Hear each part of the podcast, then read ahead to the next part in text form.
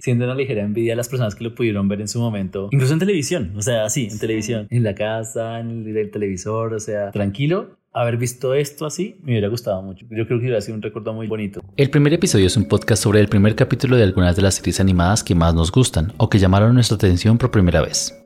Aquellas primeras emisiones que le abrieron la puerta a los mundos que más nos apasionan o que cambiaron el panorama de la animación. Yo soy Mauricio Vargas. Y yo Andrea Sánchez. Y hoy vamos a hablar del primer episodio de One Piece.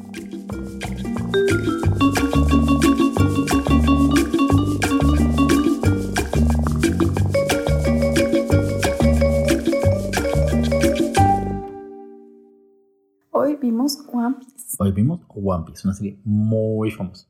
Muy famosa es muy famosa, o sea... ¿Cuántas temporadas tiene? Pues a ver, aquí simplemente en Netflix tiene 61, 16, 15, 38, o sea, tiene más de 100 aquí en Netflix, pero sé que son muchísimos más.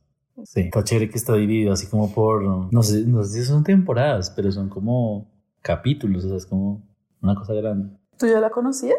Yo escuché hablar de ella, a ver, esto es los 2002, o sea, ya lleva casi 20 años. Y eh, la escucho desde nada, la universidad, el colegio, o sea, hay mucha gente que la conozco que es muy, o sea, adoran esta serie, o sea, es como muy, siento que es como el Dragon Ball de ahora, es como muy, y de hecho es el mismo estudio de Dragon Ball, pero es como el de ahora, es como el, la serie con la que mucha gente está creciendo y, la, y la adoran. Entonces, siempre tuve mucha curiosidad, jamás había visto nada, ninguna animación, ningún clip, ninguna escena, nada. Creo que solo era, me estaba familiarizado con el logo y con el personaje principal, pero nada más. Yo no lo había visto. No la conocía tampoco. El episodio que vimos es el primero de la saga El Mar del Este en Netflix, llamado Soy Luffy, el hombre que se convertirá en el rey de los piratas. En él vemos el atraco a un gran crucero a manos de la tripulación de la pirata Alvida. Durante el atraco, un misterioso barril aparecerá en diferentes lugares hasta liberar a Luffy, que tiene una peculiar habilidad producto de haber comido una fruta del diablo. ¿Qué te pareció? ¿Tú ya sabías más o menos de qué se trataba? No, de nada. Pues suponía que se trataba de piratas por, por la calavera y, y, las imágenes que había visto eran como en barcos y eso, pero no sabía de qué se trataba, o sea, ni sabía de los poderes ni nada, o sea, no sabía nada de la misión, nada. Mm. Pero yo lo escogí, cuéntame tú, ¿qué te parece? Bueno, eh, a mí me gustó como, como los no sé, como la forma de, o sea, como que el personaje principal como que tiene una forma de ser muy descomplicada y muy eh, graciosa, como entre inocencia mm. y soberbia, como me pareció que es una mezcla chévere para el personaje principal. El mundo que plantean, al principio me pregunté mucho sobre la época, ¿no? Porque los piratas uno lo escucha como de una época pero la ropa de los personajes y los barcos y todo es un poco más moderno. Entonces, sí, como que al principio fue como, bueno, esto, ¿qué es lo que propone un mundo donde en la actualidad hay piratas? ¿Todavía hay piratas? Sí, hasta donde yo entiendo, también todavía tienen la connotación de piratas. Seguramente existen, pero ha cambiado mm. sus objetivos. La imagen más famosa de los piratas es la de los ladrones o saqueadores de otros barcos en el mundo marítimo. El registro más antiguo de la existencia de los piratas data del siglo V en la llamada Costa de los Piratas en el Golfo Pérsico. En el siglo XXI aún existe la piratería, especialmente alrededor de Asia, cerca de Singapur, Malasia e Indonesia. En 2008, por ejemplo, un grupo de piratas somalíes capturaron en el Océano Índico al buque Sirius Star, el buque petrolero más grande jamás secuestrado. Y pues la serie me pareció chévere, eh, me pareció chévere como esa actitud de que existen eh, las personas con carácter y que dan órdenes y las personas sumisas. Es como esa lógica de, bueno, vas a ser un cobarde o vas a ser un, vas a rebelarte o vas a obedecer. Como que de eso se tratan esas dinámicas, pues de los piratas también, pero eh, el, personaje que es como ese eh, chico inseguro que está secuestrado en el barco pirata. Mm, Kobe. Pues me parece que es más interesante el cambio que él está teniendo, pues según este primer episodio, que lo que le está pasando al, pues al que es el protagonista, que es el, Luffy. Sí. Eh, porque Luffy es como, o sea, aparece de una forma muy extraña, como si aparece en un barril y, y ya, o sea, es como súper fuerte, tiene poderes, es elástico, me derrota a todo el mundo muy fácil y siento que como que lo que se está proponiendo, que es ser el mejor pirata, no le veo como ninguna, ningún fundamento, ninguna aspiración más allá de ser, pirata, ser el mejor pirata, ser el rey de los piratas. Y tampoco le veo ninguna dificultad. Por ahora, en este primer episodio, no se vio ningún problema para el protagonista, pero el que más eh, riesgo y el que más está aprendiendo en el primer episodio es, eh, es Kobe, mm. que, pues está secuestrado, tiene miedo, está bajo las órdenes de, de una comandante muy, muy furiosa, muy terrible, y él empieza a conocer que pues hay otras opciones. Entonces, me pareció muy interesante fue ese personaje. Y luego ahí como en paralelo hay una historia de una chica que está robando a los piratas. Y eso también se ve muy interesante lo que podría llegar a, o sea, creo que los personajes que rodean al, al, principal son los que dan intriga y los que uno se engancha porque el protagonista como tal, pues más allá de que es elástico y es muy fuerte, no, pues no, no, no tiene nada más atractivo. Pues a mí no me pareció. En cambio, digamos, esa chica, hay una chica que se esconde y mientras los piratas están robando, ella les roba a los piratas y sale súper desapercibida, súper fuerte también. Entonces, y al final del primer episodio, pues no pasa nada con ella. Quizás se va a unir luego a la banda de los nuevos piratas, pero, pero sí, esos personajes como que sí me dieron ganas de seguir viendo y sabiendo qué es lo que va a pasar con ellos. Pero todos los demás no. Incluso la pirata mala, la, la reina de las piratas, que es la gorda, grande, grande, grande, ella, yo digo, ella puede haber sido mucho más interesante simplemente siempre tiene la misma herramienta o respuesta en los conflictos y es eh, gritar y pegar con el mazo, ¿cómo, se llama eso? Sí, con ese bate que tiene. Y, y, no sé, es que es un personaje que podría ser, alimentarse mucho más, o sea, es una señora que es jefe de piratas, o sea, tiene, debe tener como una, un carácter muy fuerte para que esos señores le hagan caso.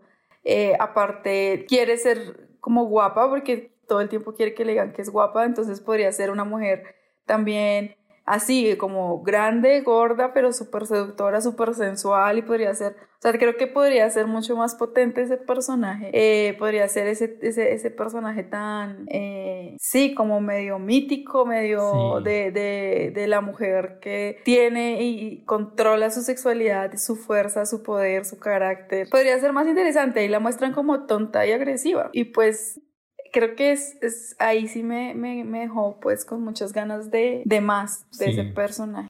One Piece es una serie de piratas centrada en la ficción. Sin embargo, la historia incluye personajes basados en algunos piratas reales, como Barba Negra, Jan Lafitte, Black Sam Bellamy y Sadie the Goat Farrell, entre otros. A mí me gustó mucho, muchas cosas. Digamos que antes de entrar a lo específico de la historia, los personajes o la técnica, siento que tiene un aire muy de Dragon Ball. O sea, yo relaciono lo relacioné mucho con Dragon Ball eh, como en el espíritu del show, como en el, como este personaje que tiene un gran deseo, pero que tiene una gran inocencia también. Y eso lo hace tener una gran valentía. Y, y siento que hoy en día, o bueno, muchos de los de las producciones animadas que uno ve tienen una fantasía una, a ver, un desarrollo del mundo mío de la ciencia, de la ficción conocida, o sea, como de la ciencia, no sin decir que ciencia ficción necesariamente siempre, o una fantasía muy conocida, por así decirlo. Entonces está la fantasía que vimos la otra vez en Kid Cosmic de los aliens, está la fantasía de, mm, de viajes o viajes en el tiempo, lo que sea, o sea, pero esto de el pirata elástico siento como muy fresco, o sea, pues obviamente ya tiene muchos años, pero yo nunca lo conocía. Y me recuerda mucho a toda esta fantasía tan inocente que no es como de los aparatos ni los viajes, nada, sino de las cosas más comunes, o sea, Dragon Ball tenía eso, como que tenía la nube voladora y es como, no, ni, no es ningún aparato ni lugar raro, es una nube, o sea, es una cosa, la cosa tal vez más común.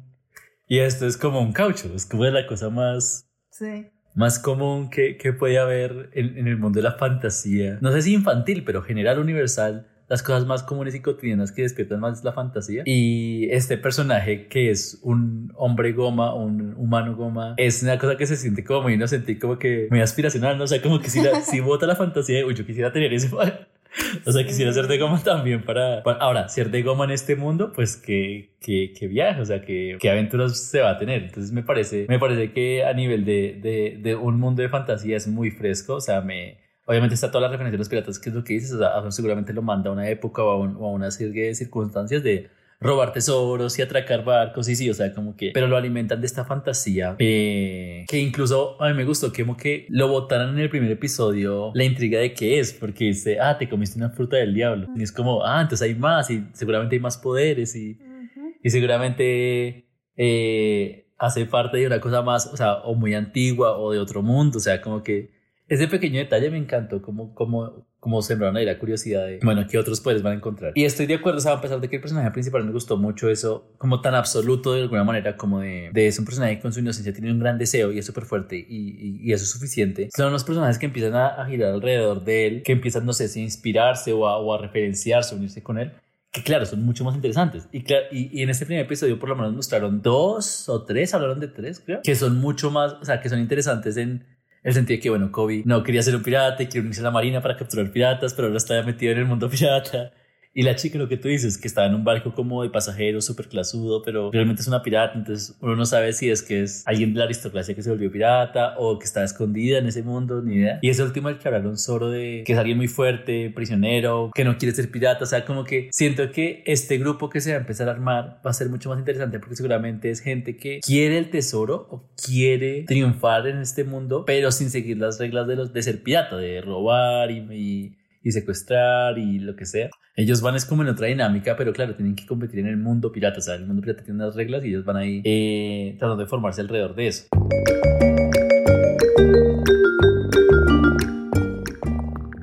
En los últimos años, el término de piratería o pirata ha tenido otros usos.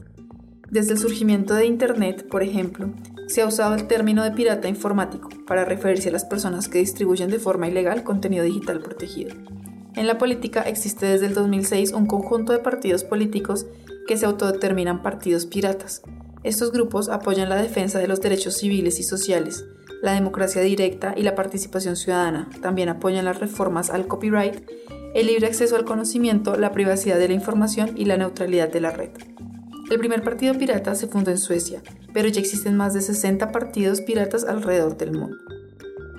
Me gustó mucho como al principio, hicieron esta, corta, esta historia súper corta, como de el pirata más grande de todos los tiempos, eh, que consiguió todo, murió y dejó un tesoro. O sea, así como tan sencillo, como que me acuerda mucho a, a, Ready Player One. ¿Te acuerdas como que es, como que, es que el, diseñador del juego deja un tesoro escondido en el juego? Y eso ya desata toda la... Claro. Y eso me pareció súper, súper bueno porque nada, fueron 30 segundos. O sea, fue, fue muy corto, pero a uno lo desata toda la imaginación, claro. O sea, no, no es ir a buscar tesoros, no es, no es ir a encontrar si hay tesoros. Es que hay un tesoro y es el tesoro más grande que se consiguió siempre. Y eso todo a encontrarlo. Entonces eso ya... Y todo el mundo salió al tiempo a buscarlo. Entonces eso ya pone, pone una meta súper alta súper peligrosa porque todo el mundo lo está buscando y la gente más peligrosa del mundo lo está buscando y lo pone súper aspiracional, o sea, como que uno entiende el personaje, obviamente quiere ese tesoro, o sea, es lo, lo más grande de este mundo. Mm. Entonces eso me gustó como a nivel de historia y de personajes. El manga es escrito y dibujado por Eiichiro Oda, quien esperaba mantenerlo por 5 años pero ha decidido continuarlo sin tener una ficha de cierre aproximada. En Japón, el anime ha sido transmitido por Fuji TV desde 1999 hasta la actualidad, pero fuera de Japón la serie ha tenido muchos problemas de distribución, especialmente en Estados Unidos y el resto de las Américas, debido a la censura y edición que ha sufrido el anime original. La licencia para distribuir One Piece a Estados Unidos la tuvo en un principio 4Kids, quien la canceló después de tener que editar fuertemente la serie para transmitirla y reconocer abiertamente que la serie había dañado la reputación de la cadena. Después de cancelarla en el 2006, esa misma versión censurada pasó a distribuirse en Latinoamérica. La licencia luego pasó en el 2007 a Funimation y en 2013 a Crunchyroll. En 2019, Toy Animation hizo un nuevo doblaje sin censura para Latinoamérica. Ese doblaje se transmitió directamente a Netflix en el 2020. Y el arte me pareció, los fondos sobre todo, muy lindos. Sí, los fondos están súper bonitos, es cierto. Súper lindos. O sea, yo creo, creo que he visto otras producciones como que trabajan este mismo o sea, esa misma como se acabado como sin bordes y con la niña un poco suelta. Y yo siempre pensé que era algo como sea, siempre pensé que estaba haciendo referencia a algo porque era muy, muy popular, pero nunca me imaginé. Ahora pienso que seguramente viene de acá, ni idea, pero, pero sí entiendo porque... Pero no, hay muchas cosas más viejas de anime que son un poco así, ¿no? Sí, tal vez. Sí, Sonico, eh, esto ser tan popular, supongo que mucha gente está referenciándose de esto. Hmm. Pero, claro, me parece que están súper lindos. Hay muchas partes donde la animación o no hay animación, pero los recursos son muy buenos. Sí. Hay una parte donde ella golpea al chico de goma y, como que la imagen se, se, se, se, estira elásticamente. Y uno sabe que es una sola imagen ahí distorsionada en, en, software, pero como que aplica, no sé, de alguna manera como que funciona. Sí, claro. Sí, sabes, son, eso estaba pensando yo mientras lo veía, es como que uno viendo este tipo de, de series aprende mucho de economizar, ¿no? Sí. Aprende mucho, o sea, es que tiene unos recursos muy buenos. Sí, aplica, o sea. Clase. Sí, es una clase. Aplica todo y uno lo ve, o sea, cuando uno ve esas distorsiones uno dice, no, pues eso nunca funciona, pero cuando uno ve una historia de un humano goma que le acaban de pegar, o sea, es como, Claro que aplica, o sea, se siente bien y, y, funciona. Y los personajes, a pesar de ser obviamente muy dentro de este acabado de la industria del anime, eh, siento que estaba como en, las dos, en los dos extremos de, siento que hay una variedad muy buena al nivel de, de que no se sienten como forzados, sino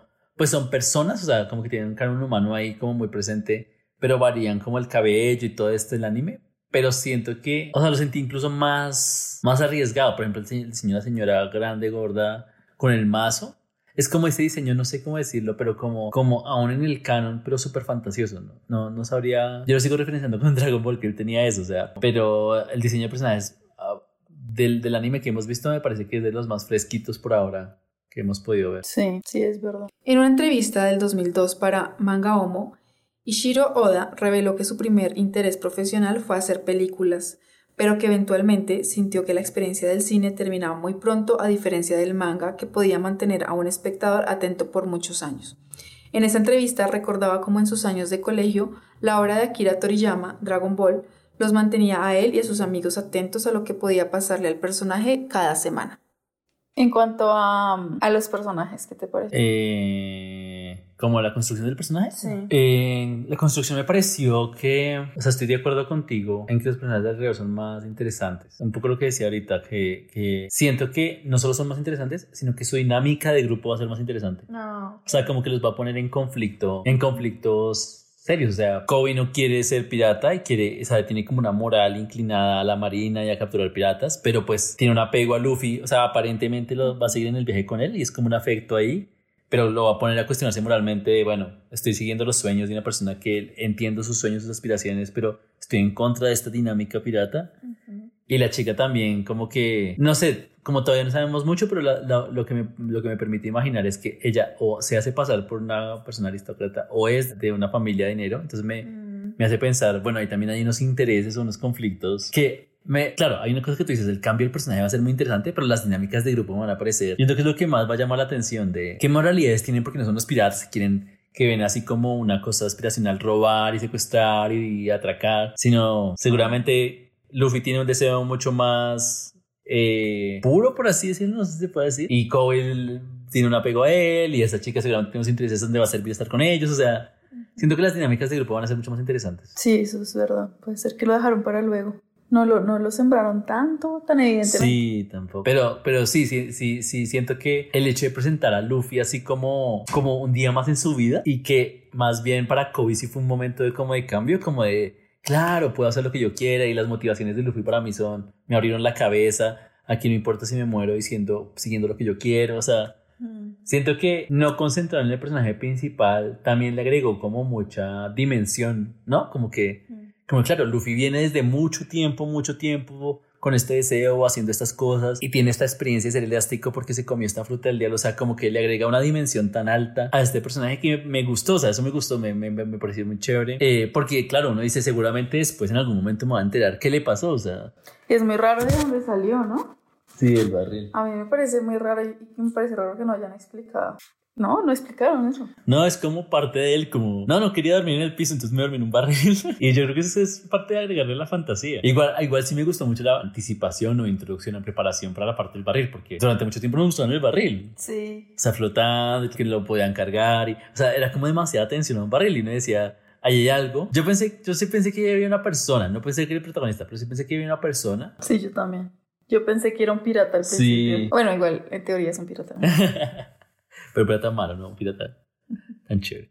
Sí, yo pensé que era un humano, no me imaginé que era un tesoro ni nada, pero no me imaginé que era el protagonista y que fuera a salir así. Y nunca, nunca me imaginé, ni, ni, ni con lo que había visto ni había escuchado de la, de la serie, me, me, me hubiera podido imaginar lo del elástico. O sea, eso me pareció muy fresco, muy, muy novedoso de ver, muy rico de. Creo que se, aprecia mucho de la fantasía así tan inocente. Sí, es verdad, me gusta a mí. One Piece es un anime de 1999 producido por Toy Animation adaptado del manga del mismo nombre. Actualmente tiene más de mil episodios y aún se encuentra en producción y junto al manga son considerados como una de las obras más largas de la historia. Aparte cuenta con tres episodios especiales, tres ovas promocionales, 14 películas y más de 20 videojuegos. Yo solo quería preguntarte si la seguirías viendo sin saber que son más de 200 episodios. Uy. Y sabiendo, no, porque sabiendo, yo sé que ibas a decir que no. O sea, uno sabiendo que son, no sé, 200, 200 episodios, uno ya dice no. O sea, no la voy a ver. Pero si no supieras, o sea, si esto empezó hoy, no sabes cuánto va a ser. Pues no sé, sabes como que no me entusiasma tanto. De pronto, no sé, como, no sé, como antes cuando uno a veces canaleaba y veía cosas y si Sí. estaba la veía. Pero no es algo que yo, no sé, ahorita como es todo esto con las plataformas, como que yo la escogería para volverla a ver. No sé, no creo. Listo, listo. Yo tampoco, porque tengo mucha curiosidad hacia otras cosas, pero, pero creo que sí, siendo una ligera envidia a las personas que lo pudieron ver en su momento, incluso en televisión, o sea, sí, en televisión, como yo, yo lo relaciono mucho a la experiencia que tuve con Dragon Ball, de verla en la casa, en el, el televisor, o sea, tranquilo. Haber visto esto así me hubiera gustado mucho. O sea, yo, creo que hubiera sido un recuerdo muy bonito, o sea, como lo hubiera disfrutado mucho. Sí, ya no, ya uno no le saca tiempo a eso. Sí, Es otro. También no, porque uno trabaja mucho. O sea, sí. Un niño de pronto. Pero sí, sí, sí se ve que es una serie que, que, que yo hubiera, me hubiera sentido bien de haber visto 200 episodios de niño, o sea. Muy chévere haberla visto por fin, 20 años después. Ven. Uy, mira que yo estoy muy desconectada del mundo. Yo no sabía que esto existía. Muchas gracias por escucharnos. Si te ha gustado este episodio, compártelo en tus redes sociales. Y acompañados la próxima semana en una nueva emisión del primer episodio.